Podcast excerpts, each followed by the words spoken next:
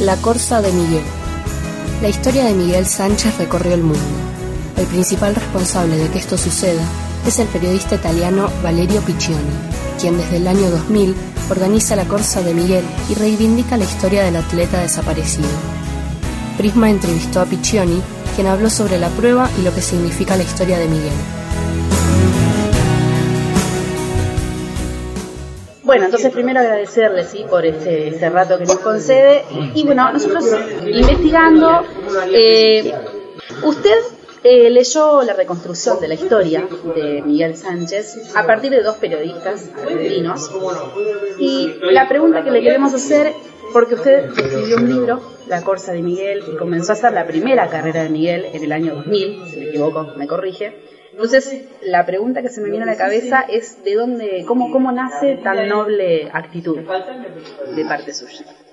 Sí, nace una tarde de frío y de lluvia en Buenos Aires el 15 de agosto, porque yo me encontraba acá en mi primer viaje a Argentina para hablar en la Universidad de Córdoba sobre el tema de la globalización y deporte. Ajá. Terminado mi tarea, digamos, en la Universidad de Córdoba, yo tenía que tomar el avión para ir a Buenos Aires y después volver a Roma. Pero hubo un atraso, un problema con el avión, entonces nos quedamos con otro periodista francés en Buenos Aires, alquilamos un hotelito para una noche y empezamos a dar una vuelta, una vuelta en Corrientes, calle Corrientes y eh, viste salió como algo en el aire digamos que uno siente que que está pasando algo en su vida digamos. Y calle Corrientes me, me, me llamó la atención porque con todas las librerías que tenía yo tengo una relación muy fuerte con los libros, mi papá producía libros, siempre me enseñó a, a amarlos y a cuidarlos. Entonces, eh, en una librería de calle Corrientes yo encontré el texto, el libro que me, vos me hablaste hace poco, El terror y la gloria, la historia del Mundial del 78, pero vivida por las familias que tenía gente desaparecida. Y en aquel libro eh, hubo una nota, una pequeña, digamos, eh, algunas líneas de una página que hablaba de Miguel Sánchez nombrando una nota del Clarín del 10 de enero del 1998, que hablaba de ese único deportista federado que desapareció, que se llamaba Miguel Sánchez, y que publicó en el Diario de San Pablo en Brasil en su penúltima carrera, antes de correr su penúltima carrera, publicó el poema Para vos, atleta. Y bueno, eh, volví a Roma con, digamos, muchos pensamientos sobre esa historia, porque en aquel tiempo yo también era maratonista, maratonista amateur, digamos, entonces tenía un poco las mismas pasiones de Miguel, ¿no? Correr y escribir. Yo más cuentos, digamos, él más poemas. Y cuando volví a Argentina, después de seis meses, empecé a buscar su número de teléfono de su familia en la guía telefónica. En aquel entonces la guía telefónica era de papel, ahora creo que desapareció porque todo digital, ¿no? Eh, busqué ese número, llamé y hablé con su hermana, Elvira, y arreglamos una cita, pero en Tucumán, porque ella eh, se, se, iba de vacaciones en Tucumán. Éramos en enero, enero del 1999. Y después llego a Tucumán y hablo con ella y con otra hermana fue un día muy caluroso, como 42 grados, 43 grados, y hablamos mucho, digamos. Claro, inicialmente con un poco de prudencia, ¿no? Pero salió un poco la historia de ese chico y de su, ¿cómo se puede decir? De, de su sencillez, de su normalidad. Era un hombre como, como mí, como un hombre que ahora pasa por la calle, que tiene 25 años, 23, 22 que tiene sueños, que tiene amigos, que tiene un diario donde se anota las cosas que pasan en su vida, que el domingo va a correr, que se anota el tiempo que hace, que va a trabajar en el banco como bancario, como empleado, que tiene algunas ideas políticas muy ingenuas a veces, que quiere a su país mucho y espera la Copa del Mundo que en 1978 se se organizó acá con la victoria de la Argentina después de cinco meses de la de Miguel, de la desaparición de Miguel. Y entonces después empezaron muchas cosas, empezaron búsquedas de amigos de Miguel, amistades que se, que se armaron y, y, en Roma también ese trabajo con las escuelas que es más importante, porque en Roma nosotros organizamos la carrera de Miguel generalmente el tercer domingo de enero, pero también algunas carreras con 15.000 estudiantes en el meses, los meses de marzo y de febrero, febrero y marzo. La cosa más importante, yo creo, de esa historia, o la cosa que a verla después de tanto tiempo, ¿no? Digamos que esa, esa historia ahora cumplió la mayoría fue las personas,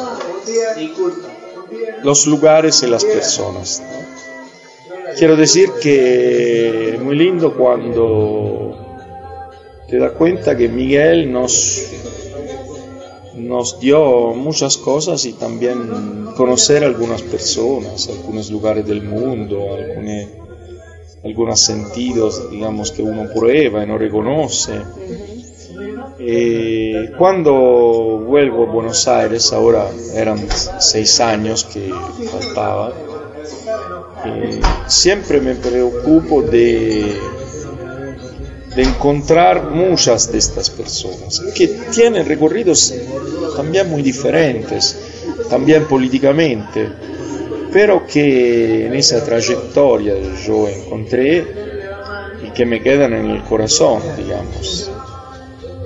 Y, todo se junta con un aire particular de Buenos Aires, que no es el aire, digamos, turístico, marketinero, que uno puede probar en Florida o en La Valle o en Corrientes.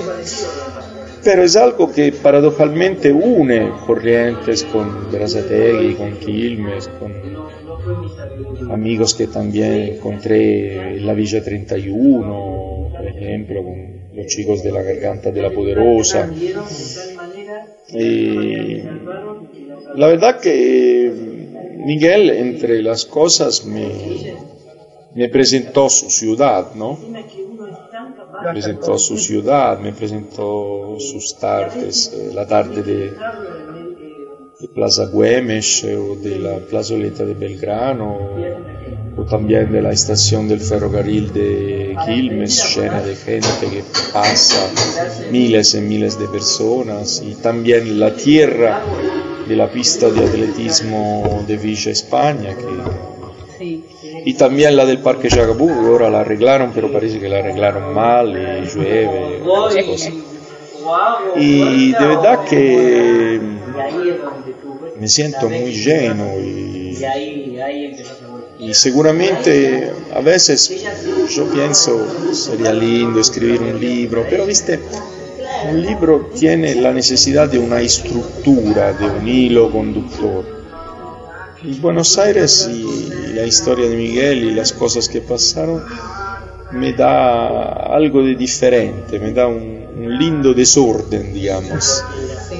De hecho, en una entrevista que yo, bueno, escuché que le hicieron a ustedes recientemente en Radio Cut, en marzo de este año, usted decía que, bueno, que en realidad con la carrera se hace más visible lo que pasó con Miguel y que también se puede replicar en los 30.000 desaparecidos o más que tuvimos en la última dictadura. ¿Usted cree que logró esa, logró muchas cosas, pero esa visibilidad, que la gente conociera un poco la historia de Miguel? Porque entendamos que ahora Sí, yo, en Mar del Plata, en Río Negro. yo agradezco a todas las personas que hablan bien de la carrera de Miguel y de mí, pero la carrera de Miguel es algo más grande, digamos, ahora de, de ese cuento, digamos. No te digo que hay personas que corren per Miguel- para Miguel, pero en lugares, por ejemplo, hace poco me encontré a un amigo que me entregó la remera de la carrera de Miguel en Cali, en Colombia, no sabía. Ehm, no, yo creo esto que, mm, viste, en, en cada tragedia, mm, tú puedes contarla, por ejemplo, en una manera, digamos, eh, histórica, escolástica, como decir, ¿no? O como un libro. Pero también la puede contar con la vida de las personas, pero la vida singular de las personas, no la vida colectiva, no decir todos los desaparecidos.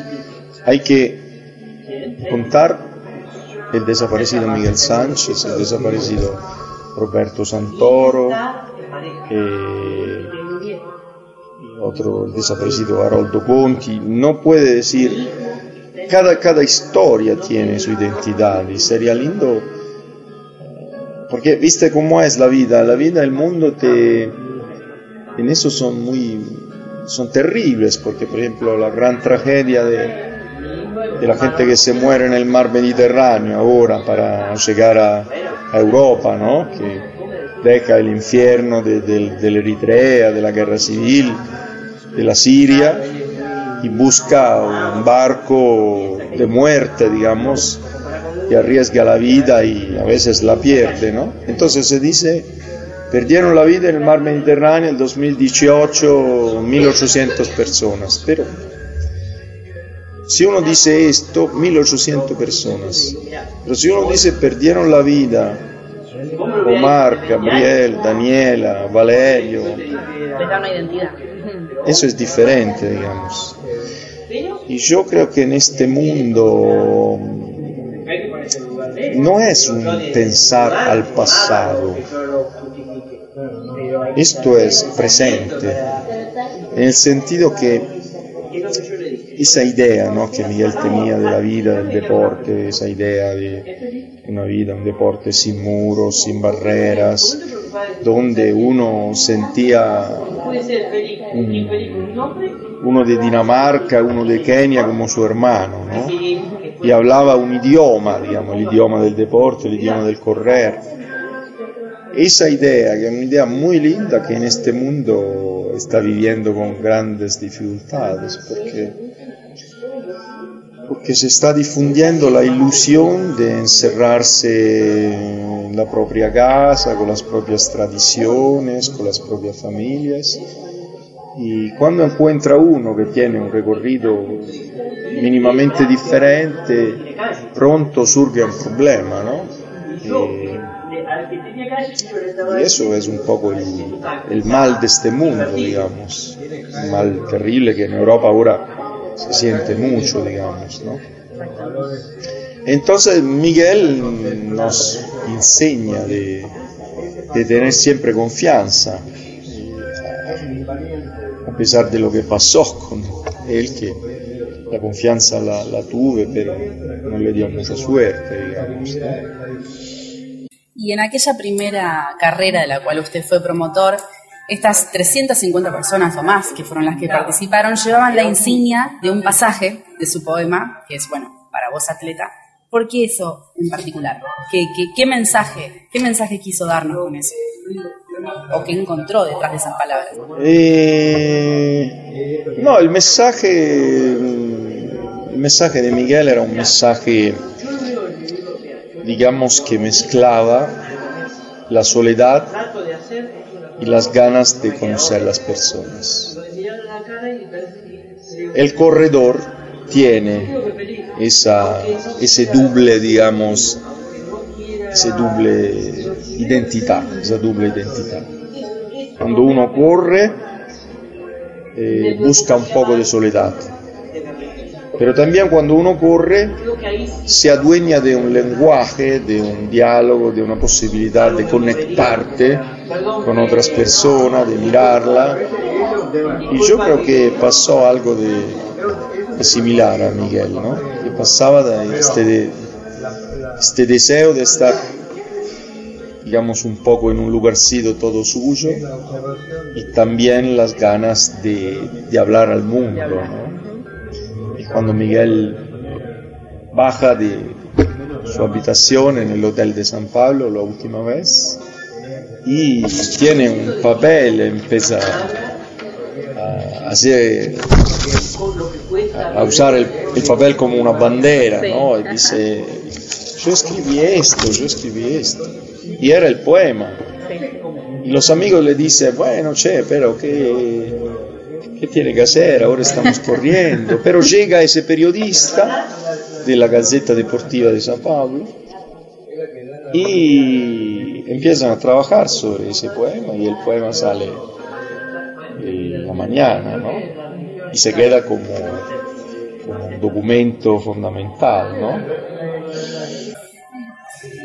Usted decía hace un ratito que la carrera de Miguel, o la corsa de Miguel, este, ya cumplió, bueno, este año su mayoría de edad. ¿Qué evolución nota usted en todos estos años? ¿Qué aprendizaje le deja a usted personal y qué cree también en lo colectivo? Sí, pasaron, digamos, pasó un poco de historia italiana y argentina, para empezar. Cuando la primera vez que fui acá y empecé a telefonar a los amigos de Miguel, contestaban muy, contestaba muy poca gente. Era el 98, 99, la fin del menemismo, pero Argentina tenía un poco de miedo de enfrentarse a ese pasado. Se venía una época complicada. Sí. Después digamos que cambió todo porque digamos que empezaron otros gobiernos y también eh, hubo un reconocimiento de esa tragedia, la gente se, se puso a hablar, se puso a, interrogarse, digamos, ¿no? Y ahora estamos en una fase un poco crítica en el sentido que hay esa idea ¿no? de, de, de, cortar con el pasado, no entendiendo que el pasado está, invade el presente, está, está muy presente ese pasado. La verdad que la historia frecuentemente se repite.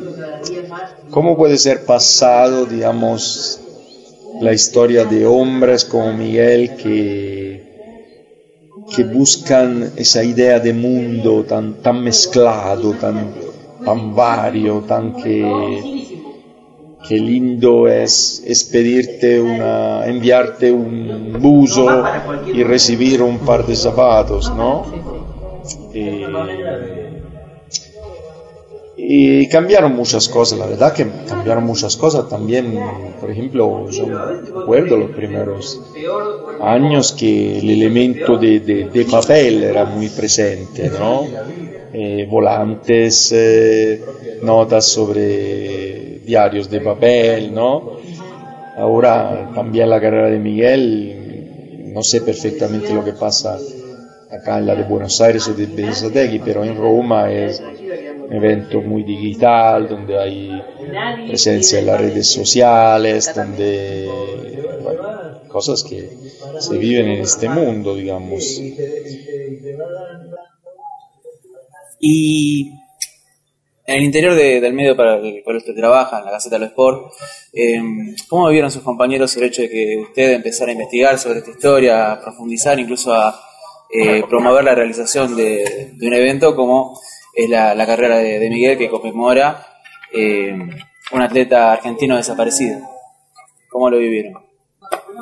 No, lo vivieron bien porque, viste, a veces los compañeros de trabajo son también amigos. Yo te voy a, a contar lo que pasó con un compañero de trabajo hace algunos años. Eh, uno de los primeros años de la carrera de Miguel, no había grandes números, pero, viste, podían participar mil personas y, y también el sábado antes del domingo de la carrera yo me encontraba en el diario, digamos, arreglando los dorsales, todas esas cosas. Y yo había peleado con un compañero de trabajo desde, eh, digamos, hace un mes, no me acuerdo. Y era muy, muy difícil porque ni hablábamos, ¿no? Viste cuando se rompe algo. El sábado, la carrera del domingo, el sábado ese compañero de trabajo llega a mi escritorio y con una voz pequeña, pequeña, pequeña, digamos, pero dice, dice que tenga suerte para mañana. Y eso me parece un poco una manera de... Pero en el mismo tiempo hay que cuidar las cosas, entonces la Gaceta de los Sport es la Gaceta de los Sport, la carrera de Miguel es la carrera de Miguel, la cursa de Miguel es la cursa de Miguel, y claro que yo no puedo pedir a la Gaceta algunas cosas que no hace parte, digamos, de su, de su identidad, de su papel. Ahora, las firmas editoriales eh, buscan claramente resultados económicos, ¿no? Digamos que los resultados económicos no se consiguen con la Corsa de Miguel. Pero lo digo con mucha tranquilidad, digamos. No, eso lo trasciende en otros aspectos. Pero la primera nota que el 10 de enero salió, 10 de enero del, del 2000 salió en la Gazzetta, una linda foto de Elvira Sánchez, la hermana de Miguel, con un póster, una fiche de la corsa que salió en la Gazzetta dello Sport. Y después la Gazzetta dello Sport habló siempre bastante de la carrera. Bueno, hablaron también otros medios, digamos, que ahora con la gente que, que está acá, siempre hablamos de la carrera de Miguel, porque todo el mundo sabe que yo tengo esa cosa en el corazón, entonces... Pero también, por ejemplo, el presidente del Comité Olímpico Italiano corrió por Miguel. Y yo creo que esa ternura se mantiene también en ambientes donde, donde hay apuro, donde hay muchas cosas que pensar, pero por ejemplo la carrera de Miguel llegaba en los primeros años en, un, en una canchita, digamos, el estadio Paolo Rossi, no tan pequeña, pero viste, Modesto. de esta pista de atletismo y ahora llega en el estadio olímpico, ¿no? Y Miguel compartía, bueno, algunas de las pasiones que usted recién mencionaba, como por la escritura, por el atletismo y demás. Si usted lo hubiese conocido o cómo lo imagina, cómo, cómo, cómo era él. No, él, eh, él para mí tenía, tenía dos Migueles adentro, ¿no? Tenía un Miguel muy, muy tímido, muy íntimo, muy, muy de persona que llegaba a la casa a la una de la noche tenía las ganas de escribir, ¿no? Y él terminó los estudios de quinta, de quinta, 10 años, y después se fue a trabajar la- en el campo de la caña de azúcar, ¿no? Porque tenía que traer plata a esa familia que era muy grande, ¿no? Con muchos hermanos. Y por otro lado era un tipo que le gustaba, le gustaba charlar, le gustaba salir a la noche, le gustaban las mujeres, le gustaba comer tanto. Un amigo suyo, Daniel, me contó que comía cantidad de carnes industriales. Pero Se mantenía muy en forma. Sí, pero yo creo que la cosa más, más linda era su curiosidad.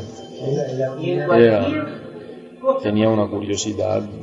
Bueno, el tiempo pasa, estamos hablando de un chico de 25 años, yo tengo muchos más, entonces no, puede, no, recuerdo cuando tenía 25 años, pero digamos que siempre tengo la idea de un, chico que pasa una cosa por la calle y, y se ferma, se para, se pregunta. Eso es lo lindo, ¿no? Bueno, él tenía un costado también muy vinculado con la militancia, él formó parte de una de las unidades básicas de la, juventud peronista, con sede en Villa España, y por ahí es media, la pregunta tal vez media tonta, pero ¿usted considera que eso estuvo íntimamente vinculado con su desaparición o que hubo alguna otra cuestión?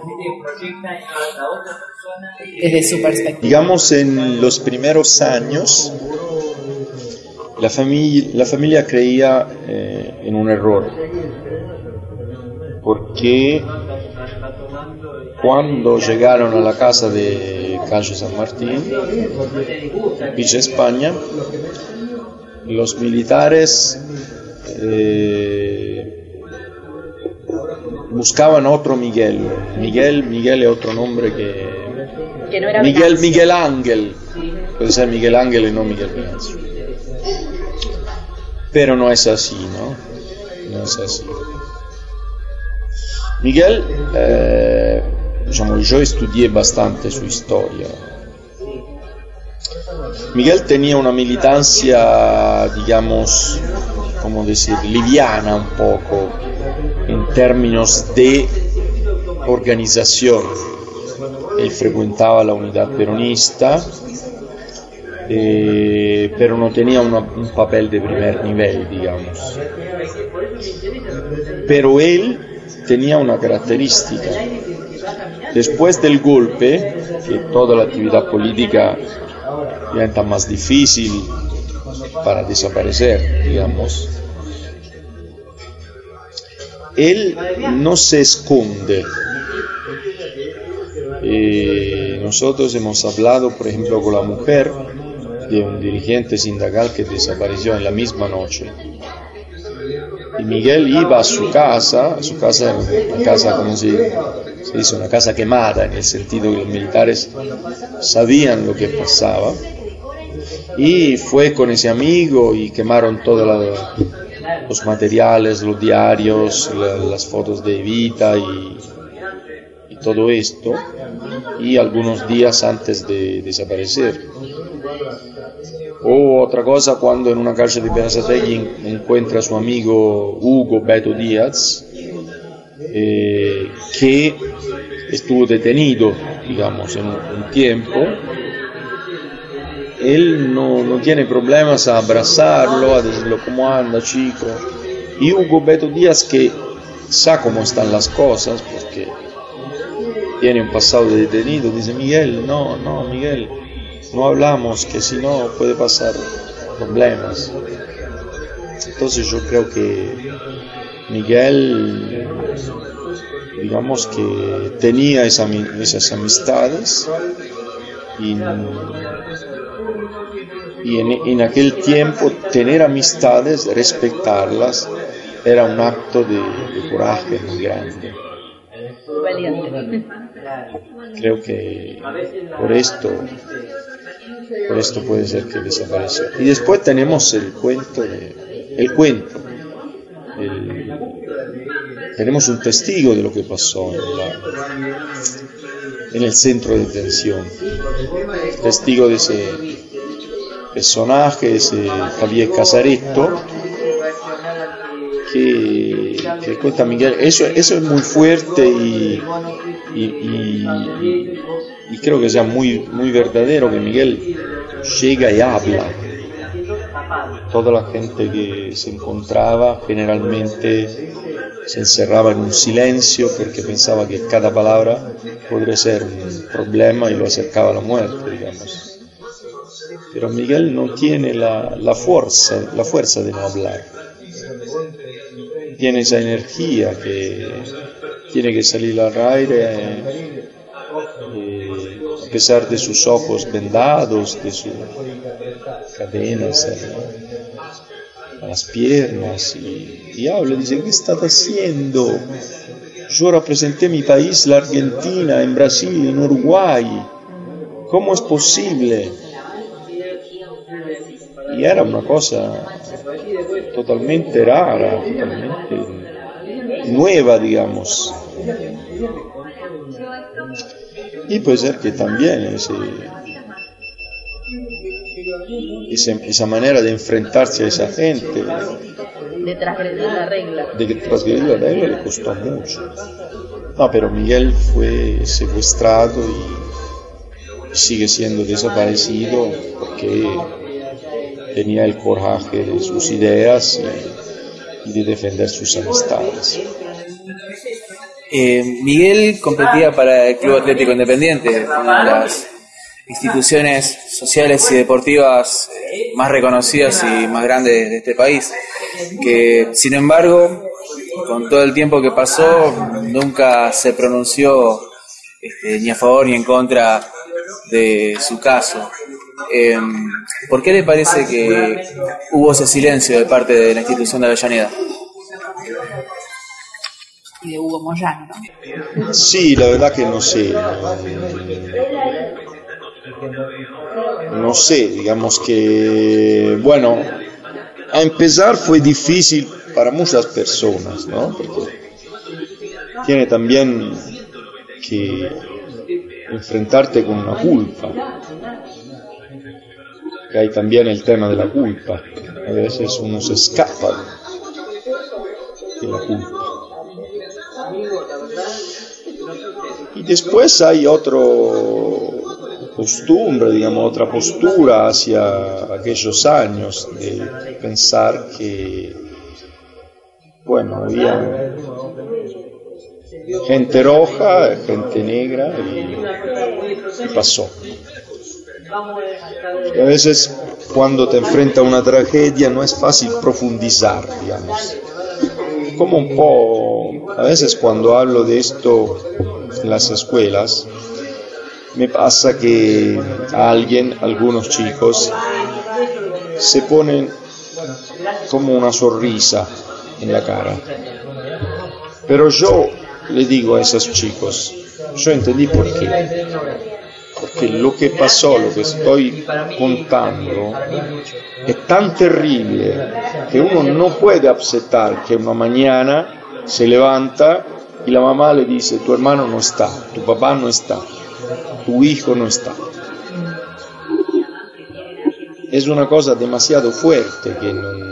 Entonces uno se escapa, se va, busca un partido de fútbol, busca no sé qué, un concierto, busca un, un, una sonrisa, digamos, una sonrisa que no tiene sentido en aquel momento, pero es una manera de, protegerte, digamos, ¿no?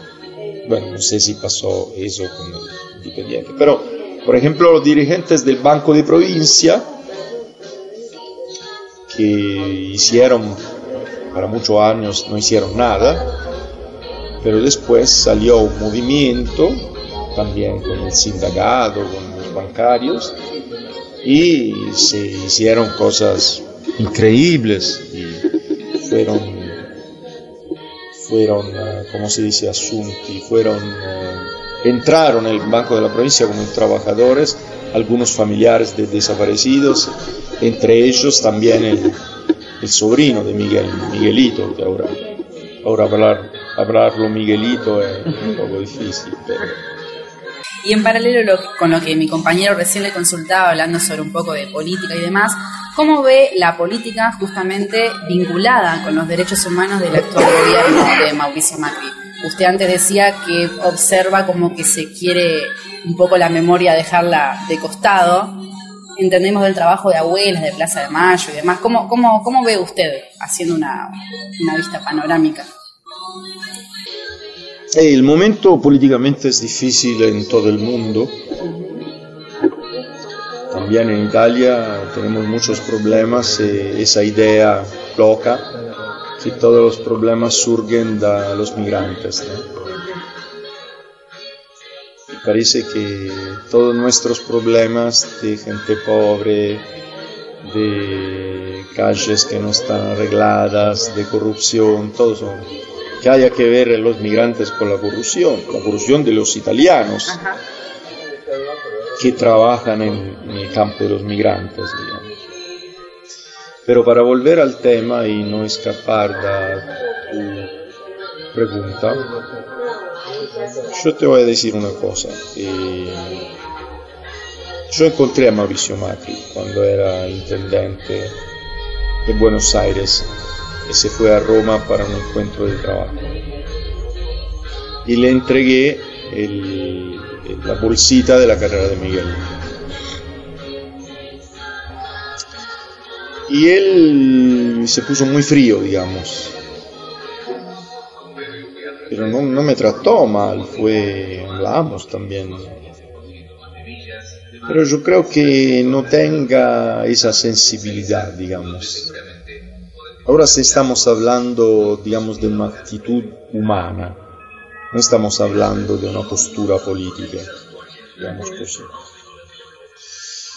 Eh, entonces, antes de la postura política hay un problema de sensibilidad. Y ¿Qué decir de la Argentina de hoy? ¿Por dónde empezar? No, yo, yo no puedo exprimir una opinión muy orgánica porque que sería un poco banal, digamos. Yo creo que el kirchnerismo hizo algunos errores eh, y también puede ser la elección del candidato que se enfrentó a Macri pero son, te diría cosas no, no muy profundas, digamos, porque no, no, estoy al tanto, no vivo en Argentina. Pero te voy a decir una cosa, que acá los jóvenes son una esperanza. Allá no sé. ¿Por qué?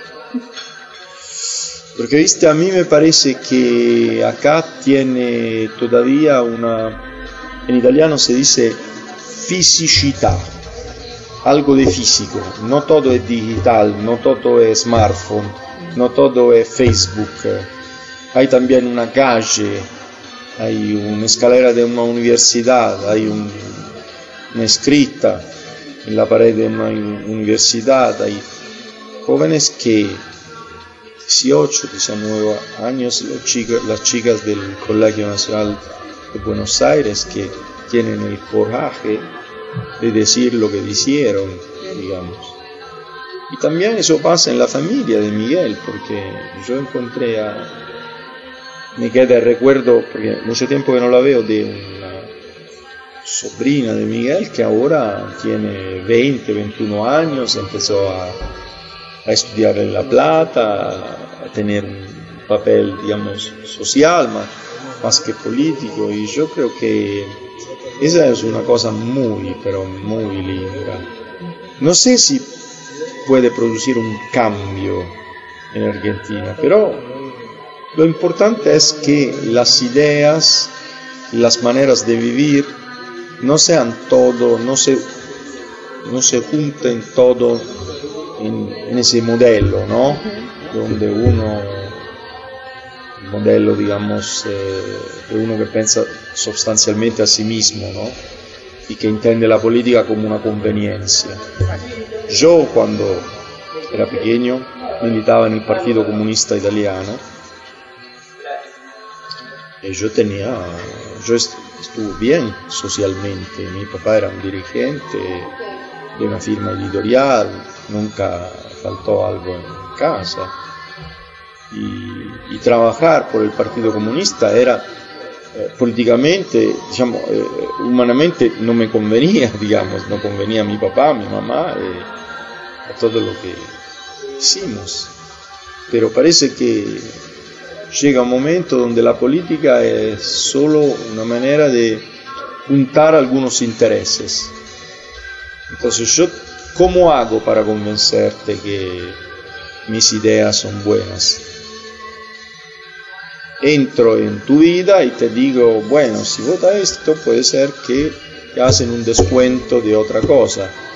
puede ser que te abren una, cancha, puede ser que te, te, saquen una encuesta, pero a, ti, a vos, no a, a todo el mundo.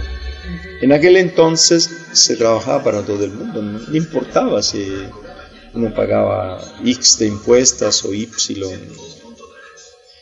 Eh, entonces la política es esta, ¿no? Y la política es muy importante, muy linda cuando se hace así. Pero ahora se, se llega a un modelo donde el egoísmo se comió todo, ¿no? Se pierde esa noción de política como herramienta transformadora de la realidad colectiva. Sí, pero también de una, de una yo digo que la política no es cambiar el mundo, no es solo cambiar el mundo y después uno ve que el mundo no cambia, entonces no hace política. Pero también cambiar una pequeña cosa, salvar una cosa, salvar un, una, una, una, asociación, salvar un lugar donde la gente se ve, eh, cambiar un, un, gramo, un centímetro, un segundo de la vida de las personas, pero no solo de ti mismo, de las personas. Eso creo que sea la, la diferencia, ¿no? Y en esto que usted dice seguramente que estaba el espíritu de Miguel, claramente. Sí. Pero me quedó esto, esta diferencia que usted hace entre lo que es la juventud, que usted lo aprecia de forma positiva de Argentina, a diferencia de su país. Sí, no, no quiero ser mmm, demagógico. Eh, digamos, lo que, lo que veo es que esa soledad digital, ¿no? Eso, reducir el debate en un enfrentamiento, digamos, a través de Facebook o de Twitter o donde eso que, donde el, el lenguaje es muy extremo, donde hay pocas palabras, donde uno no puede explicar, donde no tiene un espacio, digamos, para debatir. Del individualismo. Sí, de individualismo. Y también creo que mmm, en Italia, por ejemplo, en, otro, en otros lugares de Europa, se formó ¿no? esa situación um, paradojal donde los hombres están siempre en la plaza digital disponibles, pero no se, no se unta, no sale a la calle, no, no, no, no encuentra la vida, no va a averiguar si lo que te dice un político es verdad o, o no. Hay cierto conformismo. Sí, conformismo sí, pero también viste cómo es, eh, siempre ese lenguaje extremo, ¿no? Que vos no estás de acuerdo con mí, pero yo no te digo que vos eh, eh, es un ladrón, no está de acuerdo conmigo, pensamos diferentemente, digamos.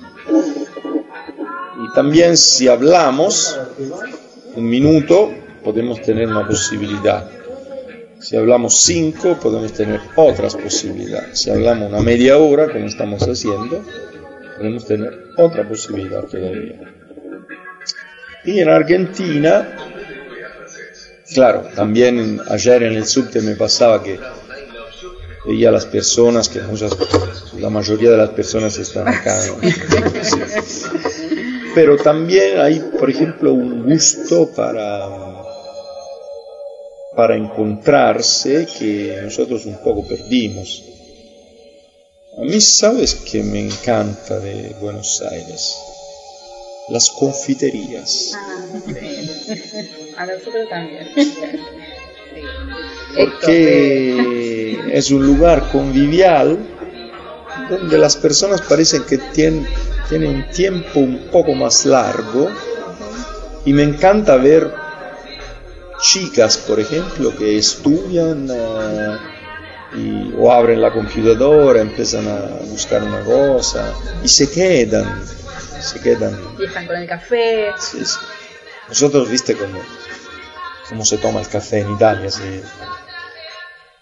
Llegamos a una mesa, pedimos un café, tomamos el café en 30 segundos y ya, ya pasó. ¿no? Y yo tengo un barcito bajo mi casa que transformé en una pequeña oficina de la carrera de Miguel. En el sentido que el dueño del café está muy, muy, muy afectuoso, digamos, con la carrera de Miguel y le da una mesa donde el día en que tenemos que elegir la remera, el día que tenemos que decidir cómo hacemos por las medidas de seguridad, por ejemplo, el día que elegimos que, que tenemos que dar a la gente como regalito para la carrera. Todos esos asuntos se debate en ese barcito que está cerca de mi casa. Qué lindo. Qué importante. Bueno, y dentro de muy poco, el 20 de octubre nomás, eh, en Villa España, de donde soy yo, bueno, ahí, es la carrera número 14, ya miren cuántas han pasado a partir de su iniciativa. Y yo quería preguntarle porque me surge pensar de que Miguel vive en cada carrera de Miguel. Esto es un poco lo que pasa. Y si usted logró lo que buscaba con la carrera de Miguel. Porque sí, la carrera de Miguel es la carrera del corazón, digamos, ¿no? Es una carrera donde la carrera en capital es una carrera más institucional, digamos. La carrera de Verazategui es la carrera de la casa de Miguel. Y yo tengo recuerdos muy, muy lindos de un día llegó a la carrera de Miguel de Brazategui el el saltador en alto que tiene la marca mundial, Javier Sotomayor, el cubano. Tengo fotos. la cosa no más linda, la cosa triste y linda fue un mural que hicieron los chicos donde Miguel tenía pintado de una manera muy fuerte, digamos, y la cosa más linda fue algo que eh, nos une Roma Buenos Aires porque un día, una edición de la Corsa de Miguel, regalamos a, todos los participantes una, un DVD donde hemos grabado eh, la música de los chicos de la escuela que musicaron los poemas de Miguel y la verdad que es una dulzura. Eh, algunas canciones te, te llegan, ¿no? Te siente algo que te... Me pasó hace poco en una radio de Buenos Aires cuando fue entrevistado y entré en el lugar donde eh, donde estuvieron el, locutor y otros huéspedes. Empiezo y veo algunas mujeres que protestan y después se, se escucha una canción en portugués. Pero yo por algunos segundos decía, pero esa canción... Pero no reconocía las palabras y reconocía la música. Y después eh, me enteré que era Bella Ciao, la mítica canción de la resistencia de la Segunda Guerra Mundial contra los nazis, eh, en portugués, y la manifestación, el evento contra Elenao, ¿no? contra Bolsonaro, ¿no? la canción que fa una mattina mi sono svegliato, bella ciao, bella ciao, bella ciao, pero en portugués. Y me fue un golpe de corazón, digamos. Y lo mismo me pasa cuando eh, reconozco, digamos, la música de los chicos de la escuela número 7, eh, que han musicado con rap, con una música moderna, los poemas de Miguel. Eh, eso es una de, las tantas cosas de que hablamos al empezar pues, la charla, ¿no? Le ha dejado muchas gratificaciones, ¿no? Sí. La carrera de Miguel. A usted a nivel personal. Sí, mucha gratificación, pero bueno, yo agradezco todo lo que hablan bien de mí. pero las cosas más lindas son las que pasan, por ejemplo, ahora, ahora un lindo momento. Eh, una posibilidad de descubrir cosas nuevas, personas nuevas y, entonces sí, es importante que corran 10.000 personas el 20 de enero del 2019, que es la nueva fecha de la carrera de Miguel en Roma.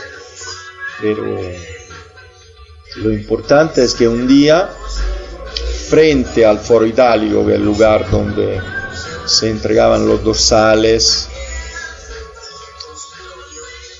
hubo, yo vi un, un padre y una hija. El padre tenía, no eran jóvenes, digamos, eran personas adultos. Y empezaron a hablar y tenía un buzo, tenía un vestido de atletismo. Y hablaban español, pero español con la G. Yo, calle, villa. Rioplatense. serán argentinos. Empezó a hablar, digo, ¿cómo te llamas? Yo Valerio, y vos Luis, y vos Sandra. Ah, buenísimo. Y, pero ¿qué, es- qué está haciendo acá? ¿Qué- Dice, venimos a Roma para correr la carrera de Miguel, desde Argentina. Es genial. ¿Qué puede decir cuando pasan estas cosas? Y yo vi hace dos días la hija con sus hijas, que son jóvenes. Y fue muy linda la mirada con la cual las hijas me miraban. Porque quería decir que la historia de ese encuentro de Roma, de esa experiencia de Roma, grabó, digamos, fue, eh, se quedó, digamos, en, en los pensamientos y la mamá habló con las hijas de, de lo que pasaba en Roma, de la gente que corrió por Miguel y otras cosas. Un poco como la carrera de Miguel es puente para otras cosas, para este encuentro, para ese encuentro. Sí, sí, sí, sí, sí, es un puente, la verdad, es un puente. que une, que teje redes. Bueno, nos podemos quedar a hablar toda la noche, pero sabemos que usted seguramente tiene que hacer sus cosas y demás, aparte ya se va mañana. Sí, ¿no? Y la carrera de enero allá en Italia ya se está empezando Sí, a, Bueno, el 20. 20 de Ah, 20 de enero. Bueno, buenísimo. Bueno, yo creo que ya llegamos. Quizás eh, para cerrar, eh, quizás unas palabras para quienes vayan a participar de la carrera que se va a realizar el próximo 20 de octubre eh, en Berazategui. ¿Qué le diría a los participantes que se suman a esta iniciativa? Sí, que es una carrera que uno corre con el corazón.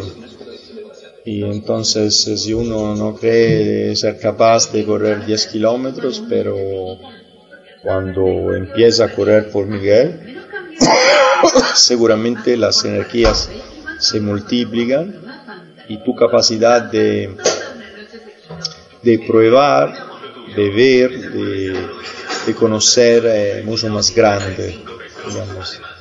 A mí me encanta la posibilidad con el deporte de mirar no solo frente, digamos, a mí, pero también a la izquierda, a la derecha, atrás, eh, escuchar lo que la gente dice. Y eso creo que sea un poco el, el DNA, digamos, de, de quien corre por Miguel. Pero de verdad que mando besos muy grandes también a, los organizadores y me gustaría estar acá. Creía de venir en, en la fecha, pero después pasó ese asunto de los Juegos Juveniles y también de la reunión del Comité Olímpico. Y entonces um, se adelantó el viaje, digamos, y no fue posible. Pero yo creo que en este viaje me sentí algo, algo raro en el sentido que mi relación con la ciudad y con la gente de Buenos Aires, aún las cosas que pasaron, que cambiaron, mm, es una relación muy fuerte, muy grande y creo que, se quedará, digamos, por la vida, digamos, en mi corazón, eh, seguramente. Y para finalizar, porque en esta charla se habló mucho de, de la amistad que era un valor muy latente en Miguel. Seguramente usted lo considera un amigo y si lo tuviera acá frente a frente, ¿qué, qué le diría a él? Llévame por Buenos Aires, damos una vuelta y, enséñame el secreto de tu ciudad. llévame las esquinas de, los barrios, eh, cuéntame lo que tiene de, hermoso, digamos, y de misterioso esa ciudad y enséñame siempre a querer la vida en tu manera, ocupándome de los otros y, no solo de mí, no solo de mi familia. Y una cosa que no, no se podría hacer corriendo porque él eh, era un buen corredor, entonces yo no, yo fui un amateur. Bueno, a pie. Sí, sí, sí. Pero hay un lugar que, que yo vi hace tanto, digamos, que y me imagino Miguel con el frío de las 6 de la mañana y el- la cancha de golf de Ranelagh. Y, y yo me imagino Miguel que con ese, con ese buzo se va a abrigar todo, digamos, que empieza su entrenamiento, muchas cosas, muchos pensamientos, muchas energías, muchos proyectos. Y también me lo imagino cuando vuelve del curso para llegar a ser profesor de educación física. Él estudiaba la escuela Ceral, ¿no? Cuando su vida se arregló un poco, digamos, se arreglaba un poco. Él tenía el trabajo como empleado bancario, salía, se entrenaba, después se cambiaba y iba a la escuela. Y eso lo cuenta en su diario. Muchas gracias. gracias. Reportaje Iván Aniti y Julián Retamoso. Texto Iván Aniti. Edición de audio Julián Retamoso. Fotografía y voz en off Camila Peñaldo. Prisma Contenidos 2018.